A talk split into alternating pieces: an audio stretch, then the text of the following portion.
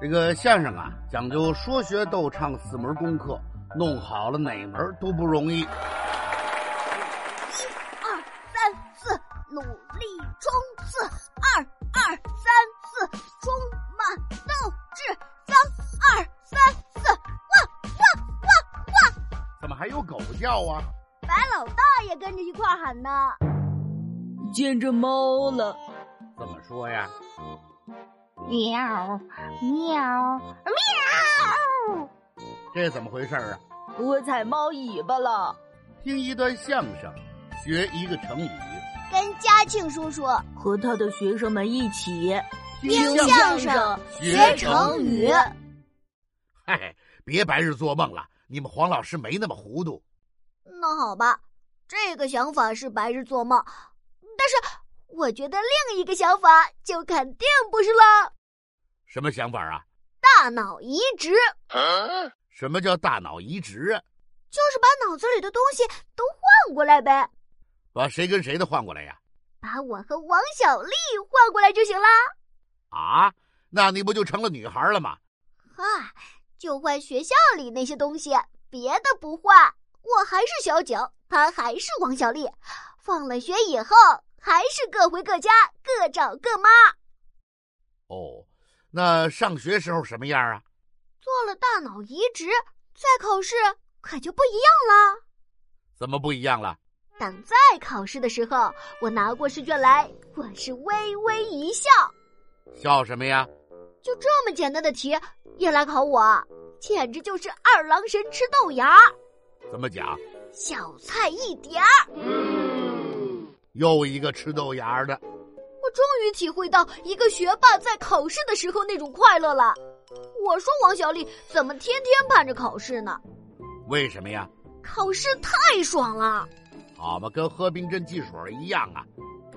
我拿过卷子来，唰唰唰，唰唰唰，用不了一会儿全答出来。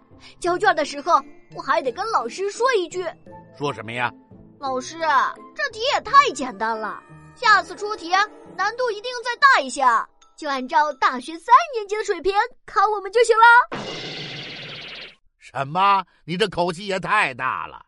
再看王小丽，嘴里叼着铅笔头子，眼睛皱着眉毛球子，屁股扭着胯骨轴子，活像一只坐不住的大马猴子。我怎么瞅着跟你平时一样啊？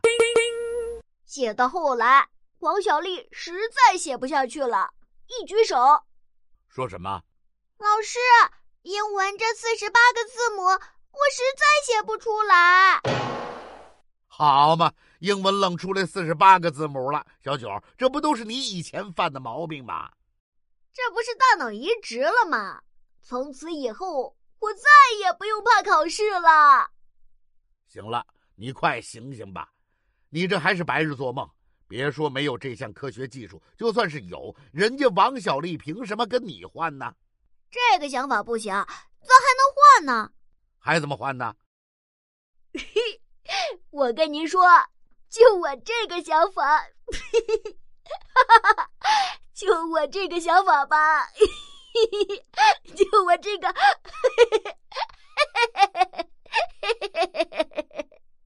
行了行了啊，你怎么笑起来没完了？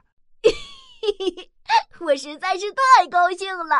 我想起来这个主意，就替自己高兴。我绝对是这方面的天才。你到底想到什么了？这个想法叫“我就是答什么叫我就是答案呢？”。